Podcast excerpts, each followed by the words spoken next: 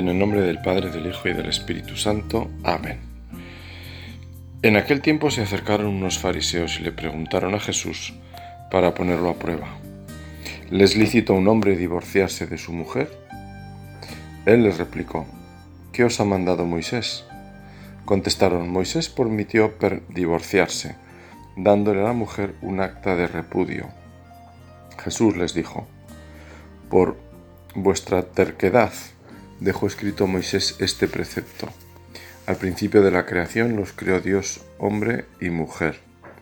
Por eso abandonará el hombre a su padre y a su madre, se unirá a su mujer y serán los dos una sola carne. De modo que ya no son dos, sino una sola carne. Lo que Dios ha unido, que no lo separe el hombre. En casa los discípulos volvieron a preguntarle sobre lo mismo. Él les dijo, si uno se divorcia de su mujer y se casa con otra, comete adulterio contra la primera. Y si se divorcia de su marido y se casa con otro, comete adulterio. Le acercaban niños para que los tocara, pero los discípulos le regañaban. Al verlo Jesús se enfadó y les dijo, Dejad que los niños se acerquen a mí, no se lo impidáis. De los que son como ellos es el reino de Dios.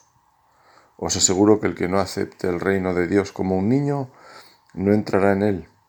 Y los abrazaba y los bendecía imponiéndoles las manos. Un amigo sacerdote que en paz descanse y murió ya hace unos cuantos años, me comentó que tenía por costumbre en una época titular sus homilías, y de hecho las comenzaba enunciando el título. No me equivocaría mucho si imagino el título de esta que le habría tocado predicar. Por ejemplo, el título podría ser tranquilamente Jesús afirma no al divorcio. Ya hubo una que en relación con este tema tituló Segundos fuera y no se refería precisamente a ninguna competición deportiva. Vamos a meditar con este Evangelio que es el de la misa de este domingo. Nos sirve también a los que no estamos casados, porque en el fondo habla del amor, y ese sí es lenguaje, es mensaje para todos. El matrimonio es un camino en la vida, pero un camino para responder a esa imagen y semejanza que somos, en la que está grabada la llamada a amar, porque Dios es amor. Jesús de Nazaret, el hombre libre, el amigo, el revolucionario, afirman algunos, el rabí de Galilea, estaba en contra del divorcio. Hoy tenemos la mirada sobre la realidad, a veces en forma de encuestas y mayorías. Si hay una cuestión que suscita opiniones diversas, como ocurre siempre por otra parte, enseguida hay un estudio de opinión basado normalmente en encuestas que comunican los resultados de la gente. ¿Qué piensa la gente sobre esto o sobre lo otro? ¿Está a favor o en contra? ¿Le parece bien o mal? Para nosotros, desde la fe, la afirmación de Jesús no es una opinión más, porque es la palabra hecha carne. Es Dios mismo el que habla cuando habla Jesús. Jesús es la voz del Padre, porque es uno con Él, el ungido por el Espíritu Santo, para liberar. También nos libera de nuestro pecado en la mirada sobre esta realidad del amor entregado entre un hombre y una mujer que han manifestado su voluntad de entregarse libremente como esposo y como esposa. Quizá el final del Evangelio con esa mirada a los niños nos presta una luz para entender este tema mejor, un tema que siempre resulta incómodo. El matrimonio como una comunidad abierta a la vida, y expresión de un amor fiel y permanente. Incómodo como lo es por otra parte todo lo cristiano cuando se toma en serio, porque también perdonar setenta veces siete lo es, y no apegarse a los bienes de este mundo. Basta escuchar hablar a Jesús del dinero. Lo es de igual forma, y considerar a los demás mejores que a nosotros mismos. Todo esto está en los Evangelios y en la predicación de San Pablo. Por tanto, es palabra de Dios que debemos hacer viva con nuestra vida. Todo este mensaje exigente e incómodo para los mismos apóstoles, tal como lo refleja sin pudor el mismo evangelista Marcos, seguramente como dicen los estudiosos, habiendo escuchado la predicación del propio Pedro, que fue un hombre casado. Este mensaje, digo, necesitamos acogerlo como los niños, con ese corazón confiado que les llevaba a acercarse a Jesús y que eran abrazados y bendecidos por Él.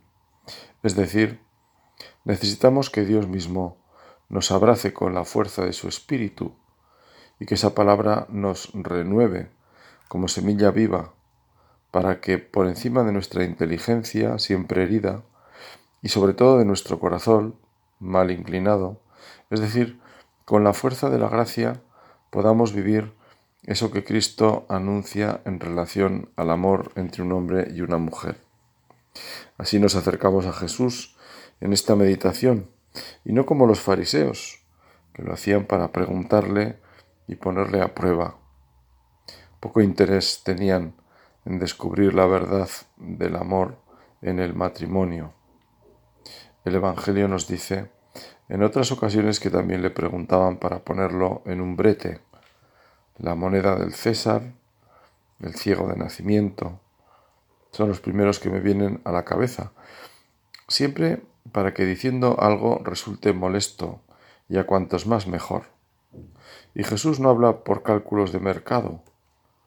Para traer quizás lo primero sería preguntar al que pregunta, ¿qué quieres que te conteste? Jesús, sin embargo, habla desde otros intereses. Mi alimento es hacer la voluntad del Padre. Así nos tenemos que acercar al Señor cuando rezamos con ese corazón abierto para escuchar lo que el Espíritu nos quiera decir, no para que el Espíritu nos diga lo que queremos oír. Es lo que le pedimos al Señor siempre al rezar. Grandeza de espíritu, grandeza de alma. Jesús, eso es lo que busca con independencia de cómo caigan sus palabras. El Maestro deja que la verdad brille más allá de cómo sea recibida. Cristo siempre nos está hablando del amor. Él es amor, Dios es amor, nos dice la Biblia. Y cuando Dios se nos comunica, nos habla de lo que es, nos habla del amor. Y es que siendo imagen y semejanza suya, el amor humano está llamado a vivir desde esa altura y a la vez está llamado a ser elevado a esa altura por la gracia. Por eso el sacramento del matrimonio es signo del amor de Dios, del amor de Cristo por la Iglesia, y al mismo tiempo está elevado a esa dignidad de sacramento porque necesita de esa fuerza de lo alto para poder responder fielmente a lo que se promete el día de la boda. Prometo serte fiel, Prometo entregarme a ti como esposo o como esposa, es decir, en esa igualdad y dignidad de ser hijo, hija de Dios, imagen y semejanza de Dios mismo. Por eso, el primer prójimo para una persona casada es su propio cónyuge, su primera imagen de Cristo. Así está llamado a amar como Cristo ama a la Iglesia, lo cual es una exigencia muy alta diremos inalcanzable humanamente. Por eso el amor matrimonial, como todo amor, necesita ser restaurado, reparado, renovado. Así es nuestra condición pecadora y salvada a la vez. Dios no nos deja nunca de su mano, y por eso, ante esa llamada maravillosa y exigente a la vez, ha previsto el remedio del perdón con el sacramento de la penitencia, la confesión, algo que encaja también con lo que es el amor de esposos, donde las cosas se hablan y se aclaran con calma, y en cuando no se entiendan sigue la llamada a perdonar, que es un gesto generoso por encima de lo merecido. Me contaba un matrimonio con las bodas de plata ya cumplidas, que nunca se acostaron sin haberse dado un beso como signo de cariño y perdón sobre todo. No querían llevarse para el día siguiente nada sin restañar, de forma que pudiera ir pudriendo su amor. Me pareció un signo maravilloso. y puede ayudarnos a entender cómo Dios con los sacramentos ha inventado, digámoslo así, unos signos, es decir, algo que entendemos porque vemos, oímos, tocamos, con lo que su amor llega a nosotros y nos renueva. Así debemos entender el perdón, el signo en el que nos expresamos con sinceridad, con lo más elevado que tenemos, que es la palabra, cuando responde a los deseos y dolores del corazón. Y Dios mismo nos responde a través del sacerdote también con la palabra, tomada de la tradición de la Iglesia, que bebe de las mismas palabras de Jesús. Yo te absuelvo de tus pecados. Vete en paz y no peques más. Hoy estamos invitados a meditar con estas palabras de la Biblia, palabras tan antiguas como el hombre mismo, porque son palabras del Espíritu, que ha inspirado el autor sagrado para escribir con esa sencillez maravillosa cosas tan simples y profundas como las que escuchábamos hoy o escucharemos en la primera lectura que está tomada del Génesis. Una de ellas nos dice, no es bueno que el hombre esté solo. Es la reflexión que Dios hace al ver a Adán.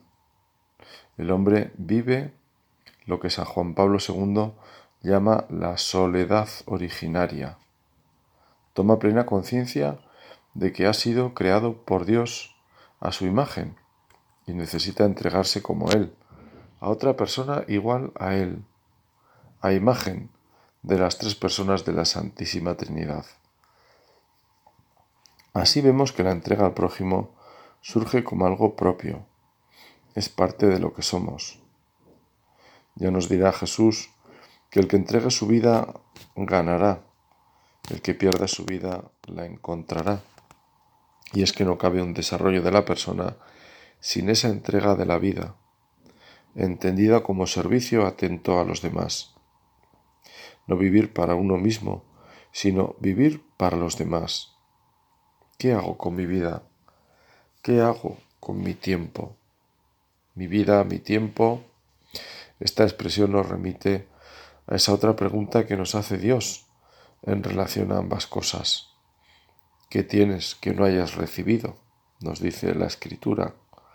Es verdad que podemos disponer de nuestra vida, pero no es menos cierto que somos administradores y que también se nos pedirá cuenta de lo que hayamos hecho o dejado de hacer. Recordamos la parábola de los talentos, que es para todos. Dios se ha entregado por nosotros, nos ha entregado a su propio Hijo y lo hace como huésped de nuestras almas. Es una entrega que se renueva cada vez que se celebra la misa.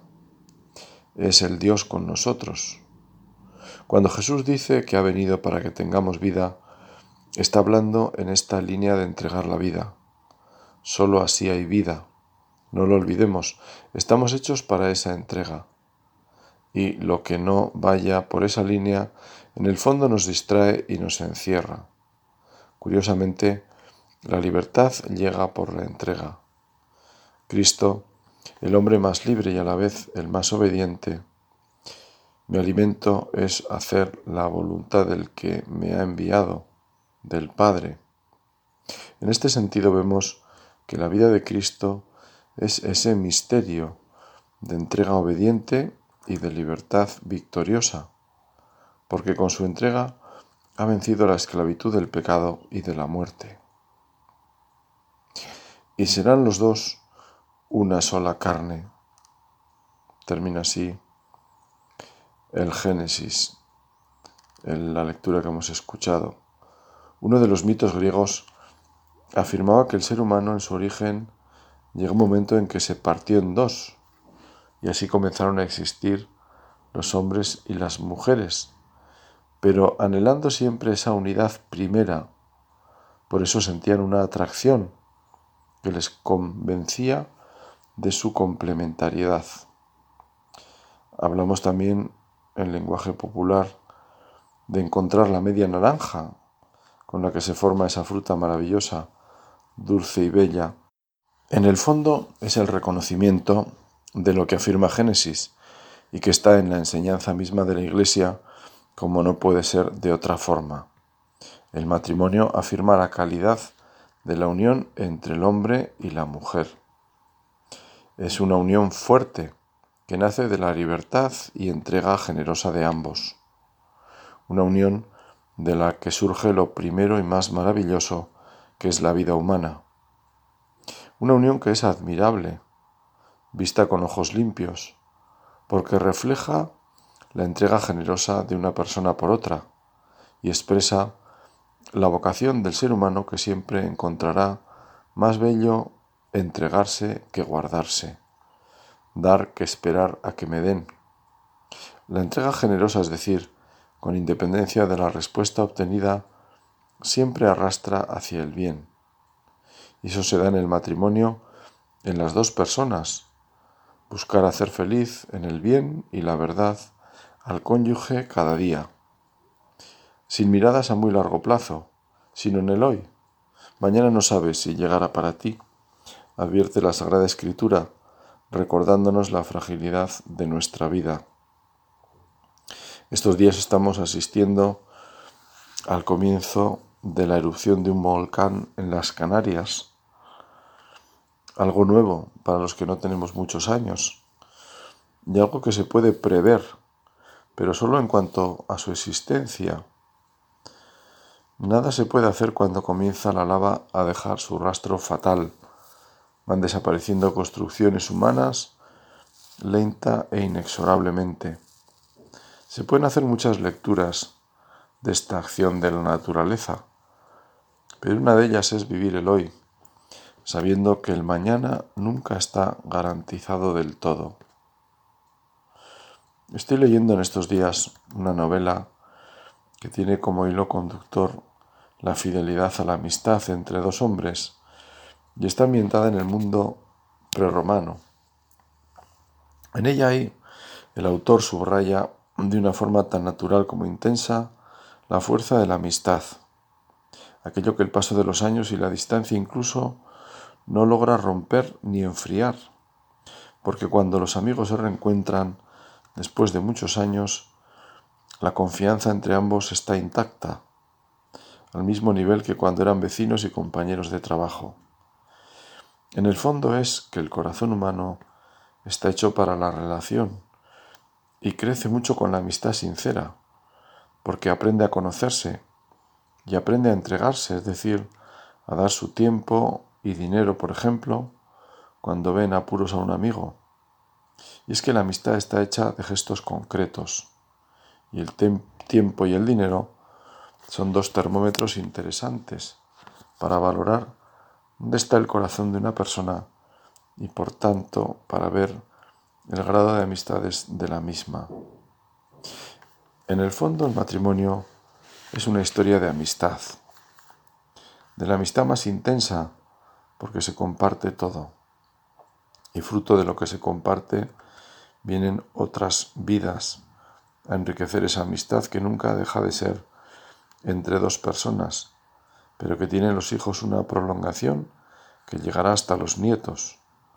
Por eso, el hombre y la mujer que ven a los hijos de sus hijos son especialmente bendecidos, dice la Biblia, tal como rezamos con el salmo de este domingo.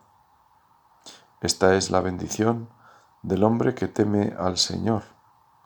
Que el Señor te bendiga desde Sión, que veas la prosperidad de Jerusalén todos los días de tu vida, que veas a los hijos de tus hijos. Paz a Israel. Se puede decir que su amistad ha sido tal, que ha llegado tan lejos y con tanta fuerza que ha creado una familia amplia si esto es tan maravilloso, a partir de la fuerza de esa unión se entiende enseguida el dolor de una ruptura y la llamada como cristianos a esmerar el cuidado en esta vocación al matrimonio. Dios que llama siempre es fiel a su llamada y por tanto nos ha dejado la fuerza de los sacramentos, comenzando por la del propio matrimonio para vivir según los compromisos adquiridos. Es cierto que en ocasiones la vida en común debe cesar por razones graves, el peligro para la vida de uno de los cónyuges, el escarnio que supone la infidelidad pública. Pero cuando hablamos de rupturas no estamos pensando solo en estos motivos, digamos así, tan claros, sino en el enfriamiento de la amistad, el cansancio del día a día, la suma de los defectos ajenos que se hacen una barrera imposible. Por eso cuando la Iglesia nos habla de la Eucaristía y la confesión, lo hace como los remedios, las medicinas necesarias para toda vocación, no solo las de las personas consagradas, sino también para los casados. En algunos encuentros con novios les he llegado a plantear como pregunta, ¿qué pensarían de mí como sacerdote, aunque no me conozcan, si les dijera que celebro la misa por pura obligación, porque si no tengo esa obligación porque unos días estoy fuera, pues no la celebro. Y me veo incluso aliviado. Y lo de la confesión, pues que tampoco me hace mucha gracia, la verdad. Bueno, gracia es lógico que no me haga, porque a quien le gusta ir contando sus miserias. Pero el caso es que tampoco me confieso. En realidad llevo años sin confesarme. Hombre, y luego lo de rezar, pues tampoco rezo mucho, la verdad. Hombre, sí que digo las oraciones que me toca, claro, porque en la iglesia pues me toca pues celebrar la misa, administrar los sacramentos, eh, qué sé yo. Tengo que leer pues la Biblia, ¿verdad? Pero eso de estar delante de Dios despacio, de hablar con Dios, de intentar escucharlo, de leer la Biblia, de pensarla, de meditarla. Vamos, orar, lo que entendemos por orar. Bueno, pues que la verdad es que tampoco me... En fin. Bueno, entonces les, les hago una pregunta. Bueno, entonces vosotros, viviendo yo así, ¿qué, ¿qué futuro me veis? ¿Creéis que duraré mucho como cura? Mi experiencia es que se suelen mirar con una cierta expresión de desaliento y no se atreven a decir nada, me imagino que por respeto, pero evidentemente lo que yo quiero transmitirles es como moraleja, bueno, pues que todos tenemos vocación. Yo tengo vocación sacerdotal, pero ellos que proyectan casarse, pues tienen una vocación también al matrimonio y que esa vocación pues si no es con la ayuda de Dios, porque Dios sí que es fiel, bueno, pues se nos va. Y tenemos que dejarle a Dios que nos ayude. Él está deseando de ayudarnos. Dichoso el que teme al Señor y sigue sus caminos, dice el Salmo. Comerás del fruto de tu trabajo, serás dichoso, te irá bien. El principio de la sabiduría, dice también la escritura, que es el temor del Señor. El temor de Dios, uno de los dones del Espíritu Santo, que se refiere a esa confianza en la grandeza de Dios, a saber acudir a Él. Eso que rezamos en el Salmo de la Misa del Domingo, el temor del Señor, el principio de la sabiduría. En él entra la humildad del hombre. El amor auténtico siempre irá revestido de la humildad, para reconocer lo bueno en el prójimo, para saber disculpar, como dice San Pablo en el conocido himno a la caridad de la carta a los Corintios. El amor disculpa sin límites, nos dice. Y como humildad es andar en verdad, tal como dice Santa Teresa, le pedimos al Espíritu Santo esa docilidad a su palabra, a la verdad del amor, entendido desde la fidelidad a la palabra, a la palabra dada tal como la Iglesia en su doctrina lo viene predicando desde hace tantos años como años tiene la Iglesia, porque también la Iglesia busca esa verdad sobre el amor y sabe, siguiendo a Cristo, que el amor en el matrimonio brilla y crece precisamente cuando es fiel a la palabra dada. Volvemos nuestra mirada a Cristo, que como dice la oración de la Iglesia en la liturgia matrimonial, con su presencia santificó las bodas de Caná, recordando así que elevó a sacramento esa realidad natural. No vivimos solos, ni vivimos las exigencias de nuestra vocación solos, por tanto.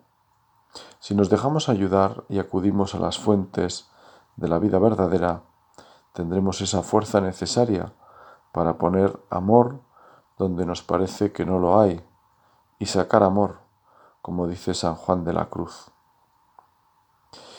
Y vamos terminando, y lo hacemos como siempre en este año, siguiendo los consejos del Papa Francisco con San José, el hombre fiel, el hombre fiel, fiel a Dios y por eso fiel también a su vocación de esposo de María Virgen, esposo que respetó su integridad desde la plenitud de la condición humana. A veces, como sabemos, se ha representado a San José como un hombre ya anciano, para hacer más entendible la virginidad de María. Pero sin saber qué edad tenía, también podemos pensar en él como un hombre en la edad normal en la que se casaban los israelitas, sabiendo además que la escritura nos habla de su trabajo manual y de su exilio a Egipto, cosas que casan mejor con un hombre fuerte que con un hombre ya digámoslo así, decrépito. A Santa Teresa, si no recuerdo mal, le gustaba eh, las representaciones de San José como, un hombre en la plenitud de la edad. En cualquier caso, su vida fiel nos ayuda a vivir la nuestra en el día a día, con empeño y resolución, poniendo en Dios nuestra esperanza, como Él supo hacer. Por eso, a San José no nos cansamos de acudir y es patrono de tantas cosas, de los seminarios, de, pues de la buena muerte, en fin, de, de todo aquello que vivió San José. Y por supuesto es patrono también de los padres de familia. Pues vamos a pedir a terminar esta oración con este sentido católico, por decirlo así, con el que, por otra parte, siempre rezamos porque se puede decir que por la comunión de los santos, cuando reza un cristiano, reza la iglesia misma, porque estamos unidos unos con otros. Y por eso que pidamos por los padres de familia, pues lo hacemos con un sentido católico de justicia, en primer lugar porque todos hemos tenido, gracias a Dios, un buen padre en lo natural del que pues tenemos tanto que agradecer. Los que lo tienen todavía pues tanto de lo que aprender y los que ya no lo tenemos tanto que recordar y que guardar en el corazón como pues buenas enseñanzas y, y ejemplos desde la sencillez de la vida ejemplos maravillosos. Bueno pues para los que no están ya una oración agradecida y para los que están, pues pedirle a San José que les ilumine, que les anime, que les ayude para que puedan ejercer y responder a esa vocación a la que ellos han sido también llamados. La vocación a amar a su mujer de manera que con ese amor sean signos para todos y en primer lugar para sus hijos de cuánto los ama Dios. Amén.